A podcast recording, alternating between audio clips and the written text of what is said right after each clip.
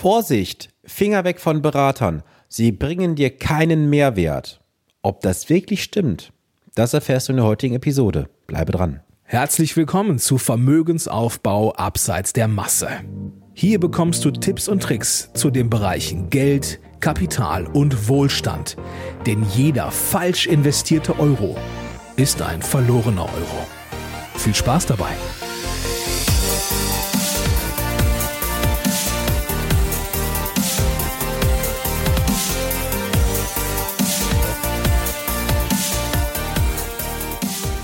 Ein neuer Montag und Zeit für eine neue Podcast-Episode. Schön, dass du eingeschaltet hast. Ja, die Aussage gerade vor dem Intro war natürlich nicht ernsthaft gemeint. Ein Berater bringt dir durchaus einen sehr, sehr großen Mehrwert. Und welchen Mehrwert er dir bringen kann, das zeige ich dir heute in dieser Episode. Und ich möchte dir mal die Einleitung kurz zu dieser heutigen Episode mitgeben. Es ist ja oft die Meinung, dass ein Anleger selber bessere Ergebnisse erzielen kann als ein Berater, denn ein Berater kostet ja unterm Strich auch Geld. Und genau einen solchen Fall hatte ich vor einigen Tagen an meiner Telefonleitung. Ich hatte dort einen Interessenten, mit dem ich jetzt seit knapp sechs Monaten im Gespräch gewesen bin. Und er hatte sich jetzt final dazu entschlossen, sich nicht von mir beraten zu lassen, sondern er würde es mit seiner eigenen Strategie weiter versuchen. Und im damaligen Gespräch hatte sich schon herausgestellt, dass er auf seiner selbstgebastelten Strategie einen Fehler gemacht hat. Und zwar hatte er ein Klumpenrisiko aufgebaut. Er hatte auf der einen Seite Einzelwerte von Aktien, die ich natürlich nicht beraten habe. Und er hatte kein breit gestreutes Portfolio.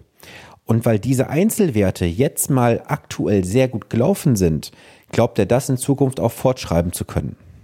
Und das ist ein sehr, sehr teurer Trugschluss. Und wenn ich jetzt mal so zurückblicke, dieser Anleger war nicht bereit, ein Beratungsentgelt zu bezahlen in einer Größenordnung von ungefähr einem Prozent der Anlagesumme, die halt zur Disposition stand. Und das alles nur, weil er meinte, er könnte dauerhaft besser sein mit einem Berater gemeinsam und auch besser sein als der Markt. Und dass du nicht besser sein kannst als der Markt auf Dauer, das habe ich dir in bereits vorherigen Episoden bereits erklärt. Und das ist ja auch der Grund, warum aktives Management im Fondssegment nicht funktioniert. Denn niemand ist auf Dauer besser als der Markt selber. Kennst du das? Du kennst doch sicherlich auch diese Irrgärten, so heißen sie ja. Das heißt, du gehst vorne in so ein Labyrinth rein und musst versuchen, dich dann irgendwie zum Ausgang zu hangeln. Und durch diesen Irrgarten kann ich einen Berater letztendlich auch begleiten. Und ich möchte in der heutigen Episode mal ein paar Aspekte mit auf den Weg geben, welche Nutzen und Mehrwert dir ein Berater bringen kann und warum am Ende ein Berater jeden einzelnen Euro und Cent wert ist. Fangen wir mal damit an. Auf der einen Seite schützt sich ein Berater davor, dass du zu wenig Aktienquote fährst. Gerade aktuell sind ja auch wieder sehr viele Anleger der Meinung, dass das gute Jahr wie 2019 nicht fortgeschrieben werden kann. Das ist wieder eine persönliche Meinung. Sie reduzieren dann gegebenenfalls ihre Aktienquote und verpassen somit vielleicht ein hervorragendes Jahr 2020. Was lehrt uns das letztendlich? Eine Aktienquote sollte nicht aufgrund von persönlichen taktischen Entscheidungen heruntergefahren werden. Denn zwischen dem Zeitpunkt, wo du das Geld jetzt auf ein Anleihendepot packst, auf einen Geldmarktfonds, auf ein Tagesgeldkonto, dadurch entstehen ja auch gewisse Opportunitäten.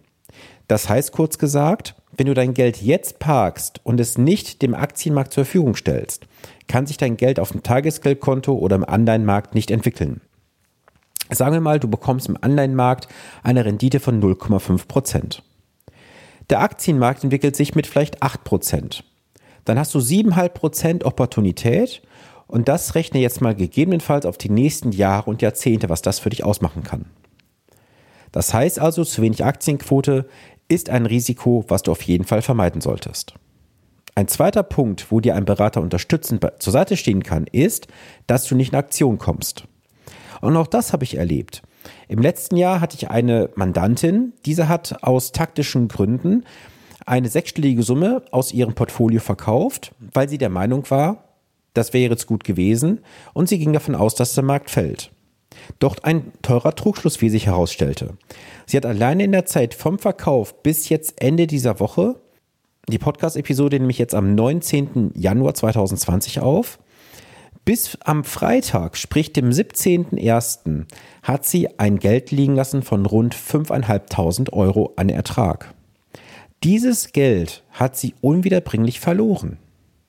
Denn sie hat damals eine persönliche Meinung reingebracht, hat eine Handlung vollzogen, die jetzt am Ende teuer zu stehen kommt. Damit bin ich auch gleich beim nächsten Thema, das Thema Timing. Du solltest nie versuchen, den Markt zu timen oder deine Investition. Dabei ist völlig unerheblich, ob du jetzt sagst, es ist ein guter Zeitpunkt, ein schlechter Zeitpunkt. Du wirst statistisch nie den besten und nie den schlechtesten Tag zum Investieren finden.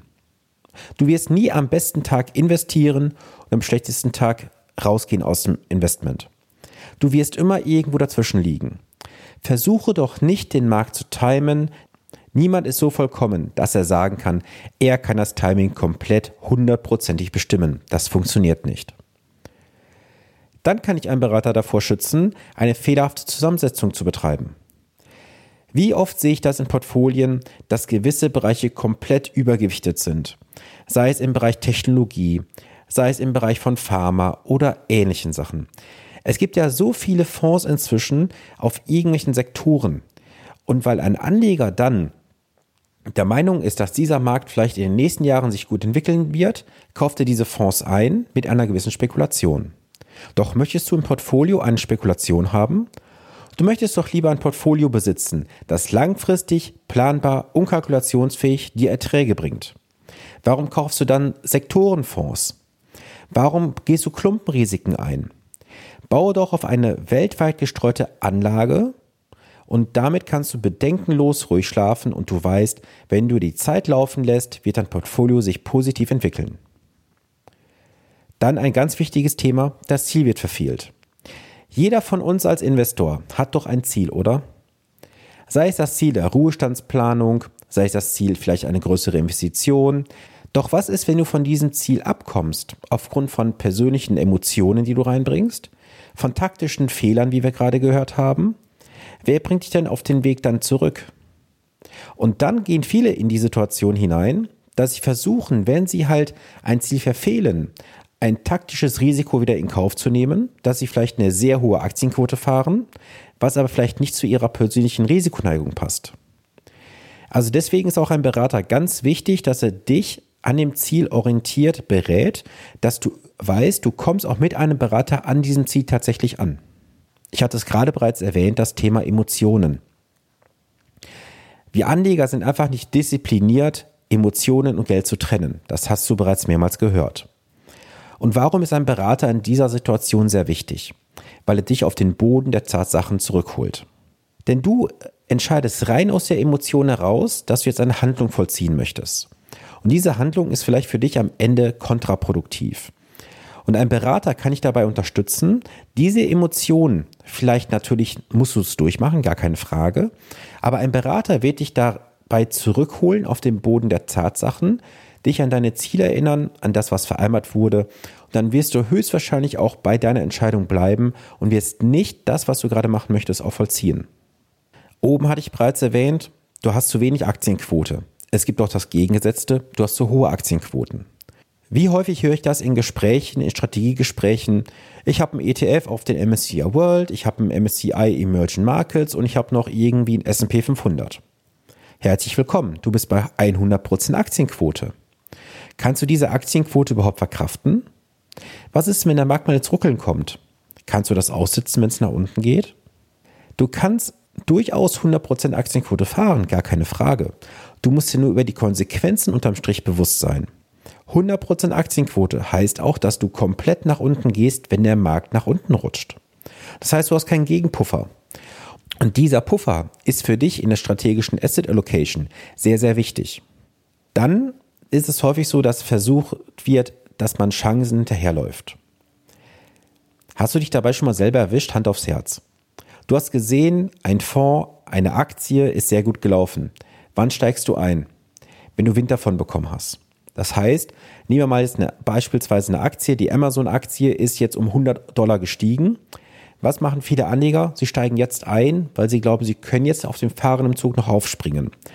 Doch das ist ein folgenschwerer Fehler. Du darfst als Investor nie versuchen, Chancen, die mal da waren, hinterherzulaufen.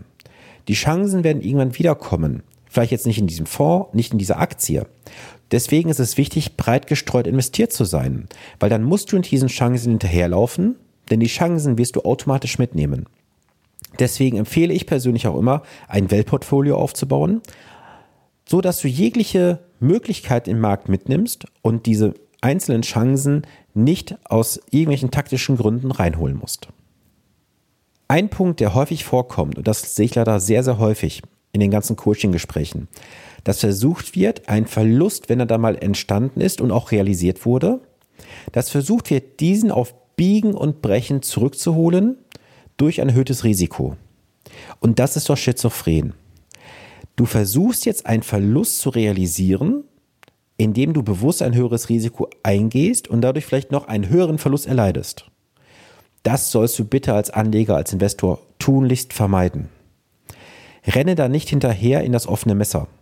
Daher ist ein Berater in einer solchen Situation so elementar wichtig, dass er dich davon abhält, dieses Risiko einzugehen. Häufig möchten Investoren auch einem neuen Trend hinterherlaufen. Gerade aktuell ist ja auch die Wasserstoffbranche sehr, sehr stark gefragt. Das ist ein Trend, genau wie vor einigen Jahren die Elektromobilität. Wir wissen nicht, ob das jetzt langfristig ein planbares Investment ist. Jedoch versuchen jetzt viele Investoren, diesen neuen Trend frühzeitig zu erkennen, investieren, verlieren dabei ihre bisherigen Investments in der Gesamtheit aus den Augen, weil sie dort den Fokus drauf legen. Was passiert üblicherweise? Mit einer sehr hohen Wahrscheinlichkeit wirst du hier Schiffbruch erleiden. Das heißt, du wirst Verluste realisieren müssen. Warum gibst du diese Aufmerksamkeit nicht deinem Portfolio, deine Anlagen, die du bisher gemacht hast, um dort vielleicht etwas zu optimieren? Was kannst du optimieren? Beispielsweise die Aktienquote. Du kannst dein Engagement in dein Portfolio erhöhen. Du kannst schauen, wie sieht deine komplette Vermögensallokation aus? Wo hast du vielleicht noch Defizite? Schenke doch diesen Bereichen doch etwas mehr Aufmerksamkeit und laufe nicht einem neuen Trend daher. Denn ein Trend wird auch irgendwann vergehen. Die heutige Episode kann ich mit einem Fazit abschließen. Ein disziplinierter und gewissenhafter Anleger hat einen Berater an der Seite, der ihn vor Fehlern und Fehlentscheidungen schützt. Und diesen Satz möchte ich dir einfach diese Woche mit auf den Weg geben. Schau dir einfach mal deine eigenen Anlagen, Investments an und frage dich, was hast du vielleicht für Fehler, die ich dir gerade aufgezeigt habe, vielleicht gemacht? Was kannst du vielleicht verbessern? Wo hast du noch Optimierungsbedarf? Setz dich einfach mal hin, investiere vielleicht eine halbe Stunde oder Stunde in deine Investments. Diese Zeit ist gut investiert. Wenn du Fragen hast, buche doch gerne ein kostenloses Erstgespräch mit mir. Dazu gehst du einfach unter www.finanzpodcast.de slash Termin und dort kannst du dir eine Strategiesession von 45 Minuten bei mir buchen, wo ich auf all deine Fragen und Herausforderungen eingehe und das haben bereits mehrere von euch genutzt und haben dadurch einen sehr großen Nutzen erzielt. Ich würde mich freuen, auch dich bald in der Telefonleitung zu haben, dass wir über deine Investments und deine Anlagestrategie sprechen. Ich wünsche dir jetzt eine gute, gesunde und vor allem erfolgreiche Woche bis zum nächsten Montag, dein Sven Stockmann.